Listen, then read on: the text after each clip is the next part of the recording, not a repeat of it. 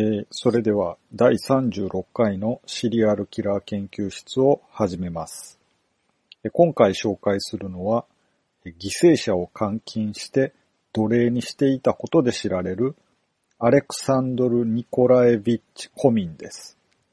彼は誘拐した人を奴隷として働かせて、最終的には連続殺人も犯しました。1995年から1997年までの間に6人を自分のガレージの下にある9メートルの深さの地下室に奴隷として閉じ込めていました。奴隷のうち4人が最終的に殺害されました。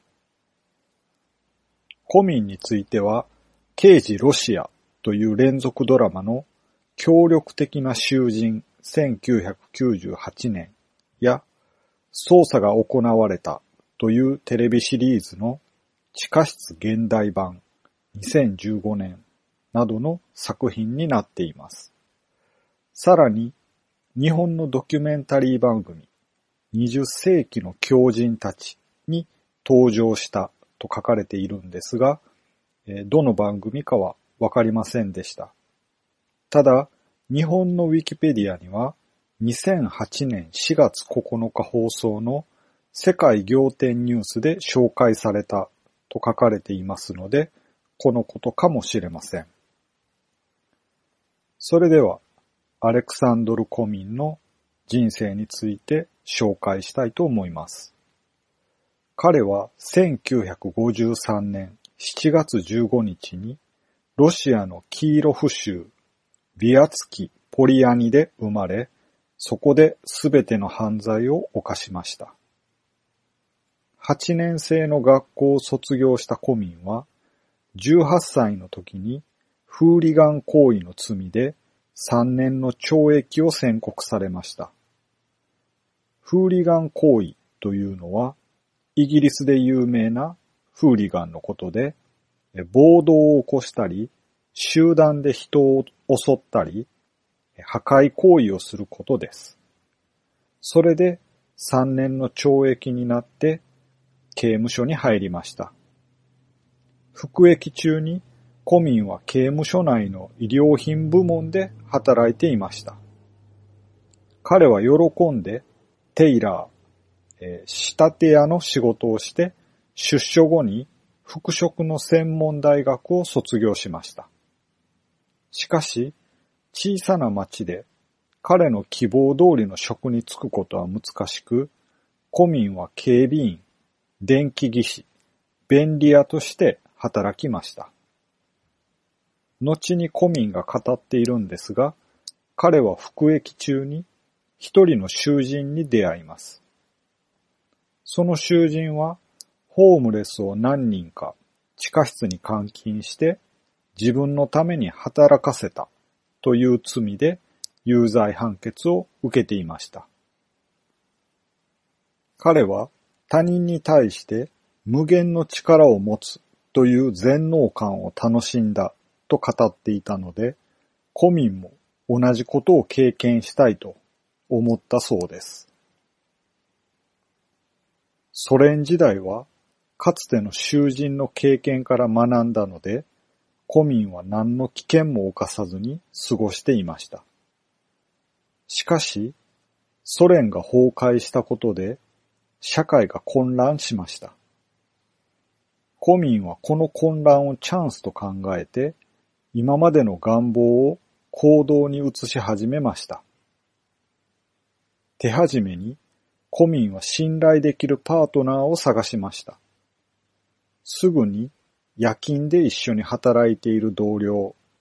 アレクサンドル・ミハイエフを見つけます。彼にある提案をして、ミハイエフは手伝うことにしました。コミンが打ち明けた計画というのは、地下室の中に電気暖房付きの温室を作り、そこで野菜を栽培することでした。二人は栽培した野菜をカフェで売ることも計画しました。ただし、彼らの計画では、そこで働くのは二人ではなく、強制労働者に働かせようというものでした。コミンは当時車を持っていませんでしたが、車庫を売らずに持っていました。そこで彼はすぐに新しいアイデアを思いつきます。そのアイデアとは、コミンは自分自身の医療工場、縫製工場を作ることでした。二人は4年かけてガレージの下を改造しました。まず、二人はガレージの下を掘り、深さ40フィート、約12メートル掘り下げて、そこに広さ100平方フィート、約9平方メートルの部屋をいくつか配置しました。電気技師であったコミンは地下室に簡単に電気を通しました。さらに換気を行えるような空調を準備して、さらにエレベーターの役割を果たすウィンチ、巻き上げ機まで設置しました。1995年の初めには、地下労働工場兼監禁施設が完成しました。二人はすぐに奴隷探しを始めます。理想的な奴隷候補は若くて孤独な仕立て屋勤めの女性でした。しばらくの間、コミンとミハイエフは市場や駅で奴隷候補者を探して歩き回りましたが、うまくいきませんでした。1995年1月13日、コミンはガガーリン通りの学校の近くで、ヴェラ・タルパエワという女性に出会いました。彼はヴェラに、友達と旧正月のお祝いをするんだけど、一緒に来ないか？と誘いました。不思議なことに、彼女はコミンが自分をガレージに連れて行ったことに驚きませんでした。コミンはそこで彼女にクロニジンが入ったウォッカを飲ませました。クロニジンというのは血圧を下げる作用がある薬物です。この薬は血液脳関門という普通は血液中から脳や中枢神経にはこの関門があって簡単には入れないんですが、そこを簡単に通り抜けることができるようです。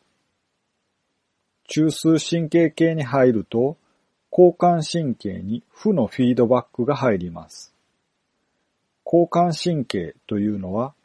血圧を上げる方向に作用しているんですが、そこに負のフィードバックが入るということで、交感神経の興奮が抑制されて、抑えられて、結果として血圧が下がります。カタプレス錠という高血圧の薬、高圧剤の成分は塩酸クロニジンです。そのカタプレス錠の注意書きに、飲酒は控えてください。めまいや眠気、精神症状の副作用が出やすくなります。と書かれていますので、クロニジンの入ったお酒を飲ませると、めまいや眠気を起こさせる効果があるようです。これを聞いて、それはレイプドラッグではと思った人もいるかもしれませんが、クロニジンは眠気が起きるだけで、おそらくレイプドラッグとしてはあまり役に立たないと思います。レイプドラッグとして使われるのは、サイレースという商品名で、フルニトラゼパムという成分。詳しく言うと、ベンゾジアゼピン系の睡眠導入剤です。理由としては、このフルニトラゼパムは、アルコールと一緒に摂取することで、比較的高い確率で健忘を引き起こすことがあるからです。物忘れをさせるということです。被害者が健忘によって薬を飲まされた間やその前後に起こった出来事を覚えていないことが多くて、加害者が特定されにくかったために、アメリカやイギリスでデートレイプドラッグとして利用されました。ただし、このフルニトラゼパムは過剰摂取で致死性が高い薬でもありますので、人に使うのはもちろんですが、自分で試しに使うというのも絶対にしてはいけません。お医者さんの処方に従ってご使用ください。コミンの話に戻ります。黒人参が入ったウォッカを飲まされたタルパエワは、えー、意識を失いました。目を覚ますと足に鎖がつながれ、監禁部屋につながれていました。最初はタルパエワは模範的な奴隷で、コミンは彼女を犯すことで完全に性的欲求を満足させることができました。コミンは彼女に裁縫ができるか尋ねましたが、彼女は裁縫ができませんでした。彼女は裁縫を学びたいと思ってコミンに言いましたが、コミンは裁縫のできる知り合いがいないかを尋ねました。タルパエワは、婦人服の仕立て屋に勤めているタチアナ・メルニコワを提案しました。しかし、タルパエアは、メルニコワの正確な住所を覚えていませんでした。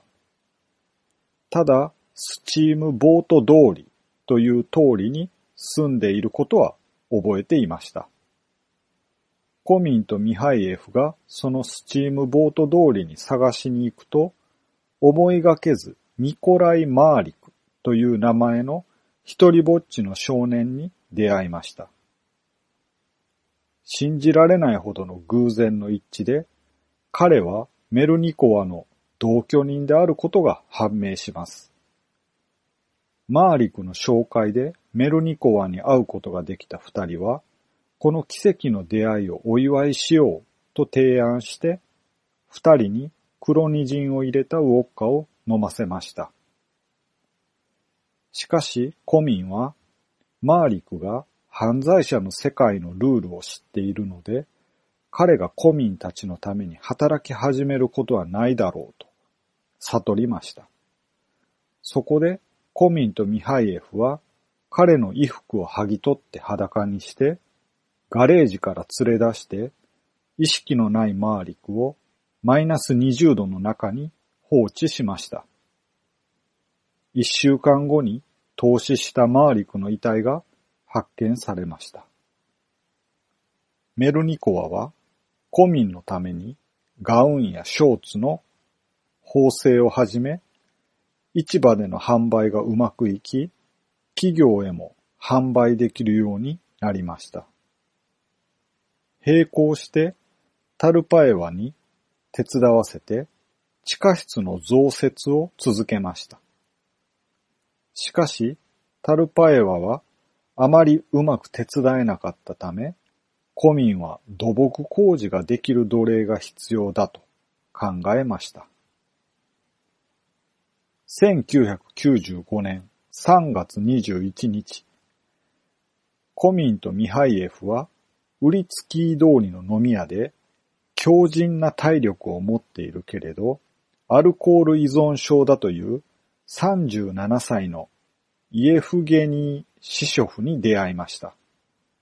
彼はおごってもらえるなら一緒に飲むということに同意して、黒にじんで意識を失わされます。すぐに地下室に連れて行かれましたが、シショフには取り柄がなく、全然役に立たないことが分かりました。シショフが4級の電気技師であることが分かりました。コミンは彼を奴隷として地下室に入れておくと、監禁部屋の電気配線を把握されてしまい、はしごに電流を流しているのを遮断されてしまうかもしれないと恐れて殺すことにしました。コミンは奴隷たちが逃げ出せないように、はしごに電流を流していました。司書府の処刑のために、古民はわざわざ電気椅子を自作しました。電気椅子の構造は、司書府の手と足を裸の銅線で包んで、スイッチをつけて、電源をコンセントに差し込んだものでした。二つのスイッチがついていて、タルパエワとメルニコワにそのスイッチを同時に押させました。ミハイエフの供述によると、彼はあーっと叫んで、そして何もかもがすぐに、てんてんてんてん、と語っています。シショフの遺体はウィンチを使って運び出されて、近くの森に埋められました。地下室での作業が続きましたが、メルニコは一人の作業だけでは、古民の食欲を満足させることはできませんでした。そこで、彼はタルパエワを使って新しい奴隷を探すのを手伝わせました。ここでの古民の計算は的確でした。彼女はシショフ殺害の共犯者だったので、決して古民を裏切らないと考えていました。1995年7月16日、タルパエアは、ウリアノフスク出身のタチアナ・コジコバを地下室に連れてきました。皮肉なことに彼女は5日後に軽窃盗の罪で法廷に出廷することになっていたのですが、それを待たずにすぐに地下監禁施設に入れられてしまいました。メルニコワはコジコバに仕立ての基本を教えて、地下の医療品工場はすぐにフル稼働し始めるようになりました。古民は容赦がなく、二人は一日16時間も働かなければなりませんでした。一日に32着のドレスを縫わなければならないという信じられないようなノルマを課されていました。そのため、メルニコワとコジコバは脱走を決意します。しかし、計画の実行は困難でした。というのも、出入りのためのはしごには電流が流されていて、古民が部屋の中にいる時だけ電流をオフにしていたからです。彼女たちはフライパンをドアの隙間に挟んで、古民を部屋の一つに閉じ込めることに成功するという絶好の機会を得ることがありました。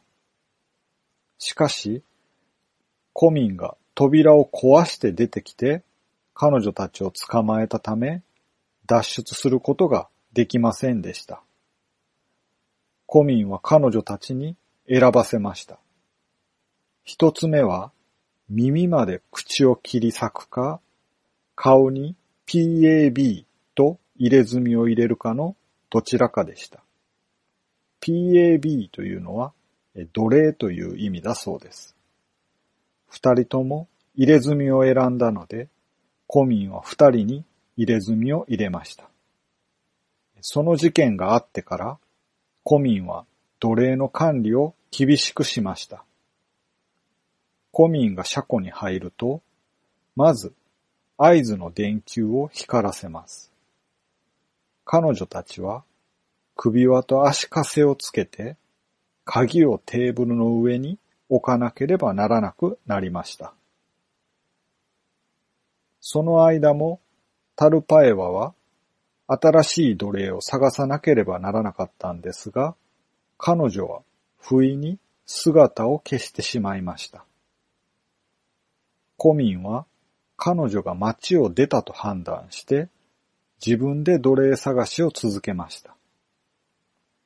古民は駅を訪れて、若い女性を物色して、27歳のタチアナ・ナジモバに目をつけました。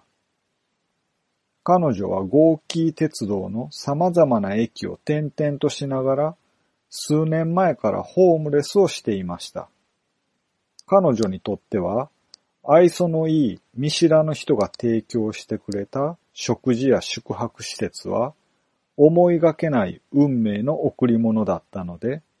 すぐに地下室の奴隷となりました。しかし、コミンはすぐに間違いを犯していたことに気づきました。ナジモバは精神的にも肉体的にもひどく病んでいたので、コミンとミハイエフは彼女を恋人という名の性奴隷として利用するだけでした。しかし、一年後、コミンはナジモバに飽きてしまいました。彼女を数日間食べ物なしで放置した後に、最終的にはブレーキオイルを注射して彼女を殺しました。コミンはナジモバの死体をソリに乗せて死の死体安置所へと走らせました。死体安置所の入り口に置いておこうと思っていたのですが、ガレージからたった200メートルほどのところで、偶然通行人に出くわしたため、怯えて死体を投げ捨てて逃げました。コミンはもう一つの夢である、電熱温室でのキュウリの栽培を実現しようとしました。しかし、奴隷たちが最初の収穫を終えた時に、突然隣人からガレージの地下室から熱を感じると苦情を言われました。それ以降は、コミンはジャガイモを栽培し始めました。しかし、結局農作物の実験はすべて中止されました。この間、コミンは平凡な生活を送っていました。彼はショコルナヤ通りのアパートに彼女と一緒に住んでいましたが、同時に毎日ガレージを訪れていました。コミンの恋人も近所の人も長い間車のないガレージでまさかそんな活動が行われているとは思いもしませんでした。また、コミンは公共職業安定所に失業者として登録されていて、定期的に失業手当を受給していました。コミンは公的な活動に従事していて、縫製工場の通常の製品に加えて、奴隷たちは地元の神父のためにフェロンという服を縫うようになって、イコンまでも織るようになりました。イコンというのは宗教画のようなものです。コミンはまた、彼女たちにロシアの巨大な紋章を折らせて、ビアツキエ・ポリアナ政権や地元警察にまで売り込もうとしましたが、それはさすがに拒否されました。当時、ロシアではアルコール中毒による死亡は一般的な死因の一つだったので、殺された犠牲者たちは、アルコール中毒による死亡だと考えられていました。そのため、古民たちが疑われることはありませんでした。1997年1月、古民は町で行方不明になっていたヴェラ・タルパエワと不意に再会しました。コミンは彼女に新しい条件を提示しました。それは彼女に適切な報酬を支払う代わりに、医療品工場で作られた製品の市場を探すことと、新しい奴隷を連れてくることでした。数日後、タルパエワは22歳のイリーナ・ガニュシキナをガレージに連れてきました。コミンは文字通り自分のための新しい奴隷を育てようとして、後日、注射器を使って彼女を人工的に受精させようとしました。コミンはタルパエワのことを裏切り者だと考えていたので、ガレージでブレーキオイルを使ってナジモバと同じようにタルパエワを殺しました。ナジモバの時と違ったのは、その数時間前から彼女を拷問したことでした。コミンの逮捕は彼自身の勘違いによるものでした。彼はイリーナと恋に落ちて正式に結婚しようとしていました。コジコバとメルニコワは、これが逃亡のチャンスだと悟って、イリーナを協力するように説得しました。イリーナには2歳の娘がいたため、コミンは彼女に、もし逃げようとしたら娘を殺すと脅していました。イリーナはそれに同意するふりをしましたが、コミンが数分間彼女をアパートに一人にしたチャンスに彼女は警察に駆け込みました。1997年7月21日のことでした。最初はイリーナの話す内容があまりに口頭無形だったので、警官たちは彼女の話を信じませんでしたが、彼女が地下室に囚われていた人たちの名前を具体的に挙げると、警官たちはすぐに地下室の場所を示すように言いました。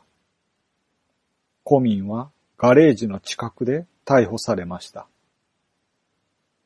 彼は逃げようとして、はしごの電気を止めようとしましたが、イリーナはこのことを事前に警察に話していました。メルニコワとコジコバが地下施設で発見されました。二人は二年ぶりの日光で目がくらまないように、二人とも目に包帯を巻いて入院しました。ミハイエフはコミンのすぐ後に逮捕されて、4人の殺人、さらに3人の違法な自由の剥奪、奴隷労働を行わせたことや、違法にビジネスをしていたことを証言しました。メルニコワとコジコバがインタビューを受けて、顔に彫られた入れ墨がテレビに映し出されたため、世間に衝撃を与えました。この時の写真をシーサーブログにアップしてあります。1999年、キーロフ地方裁判所は、アレクサンドル・コミンに無期懲役を言い渡しました。アレクサンドル・ミハエフは、死体を埋めるのには協力したようですが、処刑や拷問はすべてコミン一人が行って、彼は関与していないことが分かったため、懲役20年の判決が言い渡されました。判決後、1999年6月15日、コミンは独房で大腿動脈、太ももにある動脈を切って自殺しました。頸動脈を切ったという資料もありましたが、いずれにしろ独房内で自殺しました。46歳でした。当時のニューヨークタイムズの記事を紹介します。1997年8月28日。1991年にソ連が崩壊したとき、この町の幸運な住民の何人かは、自分の車庫を所有するチャンスを得ました。ほとんどの住民は、金属製の小屋に車の部品や農機具、じゃがいもなどを保管していました。電気技師のアレクサンドル・コミン44歳は、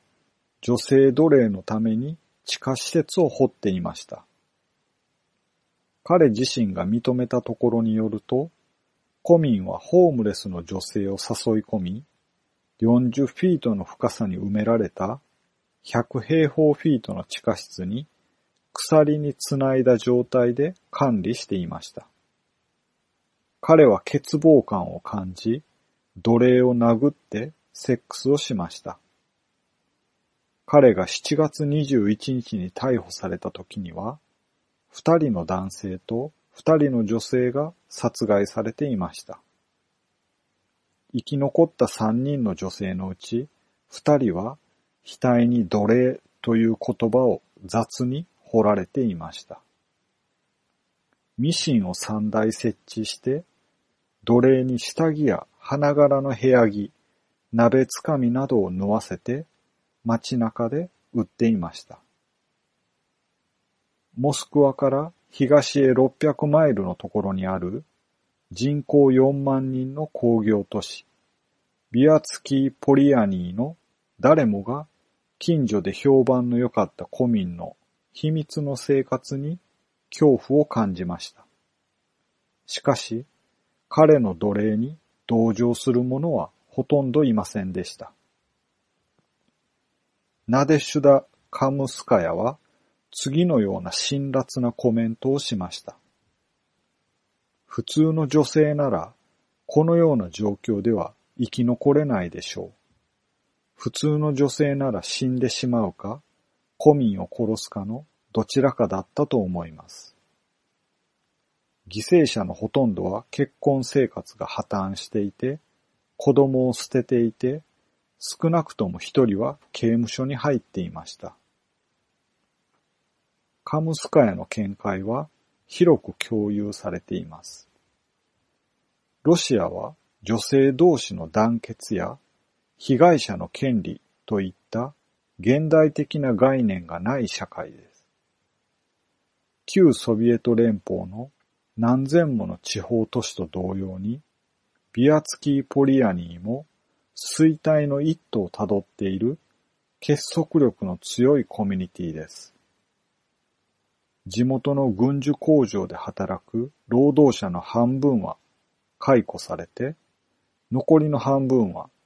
月50ドルの賃金を数ヶ月遅れで受け取っている状態です。町のほとんどすべての人がその状態を維持するのに苦労しています。隙間をすり抜けていく隣人たちに同情するようなことはほとんどありません。タチアナ・メルニコワさん37歳とタチアナ・コジコバさん38歳が地元のテレビでタトゥーを入れた顔を初めて公開したとき、市当局は彼女たちのために銀行口座を開設して、視聴者がタトゥーを消すのにかかる400ドルを寄付できるようにしました。しかし、これまでのところ、彼女たちのために1ルーブルも入金されていません。二人の女性と三人目の生存者、イリーナ・ガニュシキナさん23歳は、いわゆる普通の生活に戻っています。3月1日に、コミンの車庫におびき寄せられたイリーナさんは、コミンが結婚を決めるまでの3ヶ月間、地下施設で過ごしました。彼は彼女を地上に連れ戻して、彼のアパートに住まわせて、ウェディングドレスを買ってあげました。彼から逃れるチャンスを見つけた彼女は、警察に駆け込みました。現在は母親と3歳の娘と一緒に暮らしています。メルニコワさんとコジコバさんは、メルニコワさんの母親が所有する共同アパートの一室で一緒に生活をしています。コミンは4分の1マイル離れた警察署の独房の鉄の檻の中で殺人と誘拐の罪で裁判を待っています。ロシアは死刑を停止しているので彼は終身刑で25年の刑期を言い渡されました。コミンと彼の奴隷たちは皆同じようにあまり感情的にならずに自分たちのことを語ります。コミンは小柄で細身で魅力的な笑顔と明るい青い目をして、紐を外した茶色のスニーカーを履いて、独房の中で落ち着いて座っていました。彼はインタビューに次のように答えました。イリーナと結婚して、地下の夢を完成させる機会を得られなかったことを残念に思います。部屋をいくつか増やして、本物のバスルームを追加して、地下室を拡張したかった。彼は自分が被害者の役に立つことをやっていたと感じているとも言いました。彼女たちは失業していて、ホームレスの女性でした。私は彼女たちに住む場所と安定した仕事を与えたんです。コミンは地下の作業場を維持する責任の重さを感じていたとも言っています。私は毎日彼女たちのことを考えなければいけませんでした。彼女たちを養うことを考えなければならなかったんです。暴力と入れ墨は必要だったと言っています。彼女たちが逃げようとしたため、彼女たちは罰を受けなければいけませんでした。それから彼女たちは私を恐れるようになりました。1970年代初頭にフーリガンの罪で3年間刑務所で過ごして、刑務所で裁縫を学んだ古民は、自分が非常識だとは思っていません。もちろん、そのような狂った考えは普通の人には思いつかないでしょう。しかし、それでも私は普通だと思う。と彼は言いました。彼の夢の住居は狭くて窮屈で湿っていて不潔な二つの小さな部屋で構成されていました。古民が毎朝到着すると合図のライトをつけました。奴隷たちは壁に取り付けられた針金を首にかけて、鍵をかけて、鍵を見えるところに置きます。ライトは鍵をかける合図でした。ほとんどの場合、部屋の装飾は古民の奇妙な空想を示しています。ポルノのようなピンナップは、手縫いの十字架やイコンと一緒に、ほとんどの壁を飾っていました。再下段のベッドの上の壁には、マドンナやチャイルドの写真、ハリソン・フォードやバリー・マロニーの写真など、奴隷たちがインスピレーションを得るためのものが貼り付けられていました。三つのトラップドアが自由と地下室を隔てていました。この扉は軍事基地から盗まれた中で最も頑丈なものでした。ガレージの床から地下へ降りるための鉄製のはしごは脱出を防ぐために電流が流されていました。コミンと共犯者のアレクサンドル・ミハイエフは地下室を掘るのに4年かかりました。地元の警備員であったミハイエフ30歳も逮捕されています。最初の被害者は近所に住んでいたヴェラ・トルパエワさんでした。1995年夏、コミンと飲んだ後に地下施設を訪れました。彼女はコミンの知人のタチアナ・メルニコワと彼女のボーイフレンドのニコライ・マーリクを地下施設に誘い込むのを手伝いました。マーリクは毒殺されて、遺体は近くの野原に捨てられました。その後、トルパエワさんは信頼を失って、車の不凍液を飲むか、静脈に注射するのかの選択を迫られました。彼女は前者を選び、二人のタチアナが見守る中で死にました。ウリアノフスク出身の料理人、タチアナ・コジコバさんは、2年間刑務所で服役していましたが、1995年7月、古民からの酒と仕事の誘いを快く受け入れました。さらに別の女性、タチアナ・ナジモバさん28歳、通称オクサナは、1996年に駅で拾われましたが、白血病を患っており、労働意欲がないことが判明しました。彼女もまた、不凍液中毒で亡くなりました。古民が地下施設の拡張を手伝うために雇った元空挺部隊員のエフゲニー・シショフさんは、後に感電死させられました。彼らの遺体は、マーリクの遺体と同様に、管理放棄された野原に捨てられていました。警察は当初、被害者の死因を密造ウォッカによるアルコール中毒だとしていました。コジコバさんは古民に腹を立てていました。彼がしたことだけでなく、今、記者や警察官に話している内容にも起こっていました。古民は私たちがそこにいたかった、好きだったと思わせようとしている。私は彼が嫌いだった。とコメントしています。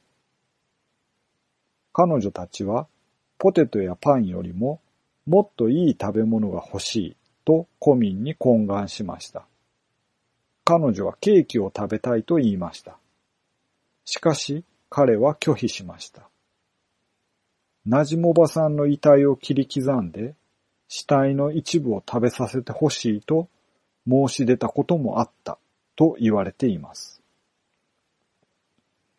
コミンがした唯一の親切は、ナポレオンとジョセフィーヌのロマンティックな伝記の本を持ってきてくれたことだけでした。警察が捜査中にコジコバさんを地下施設に連れて行った時も、彼女は泣き崩れるようなことはありませんでした。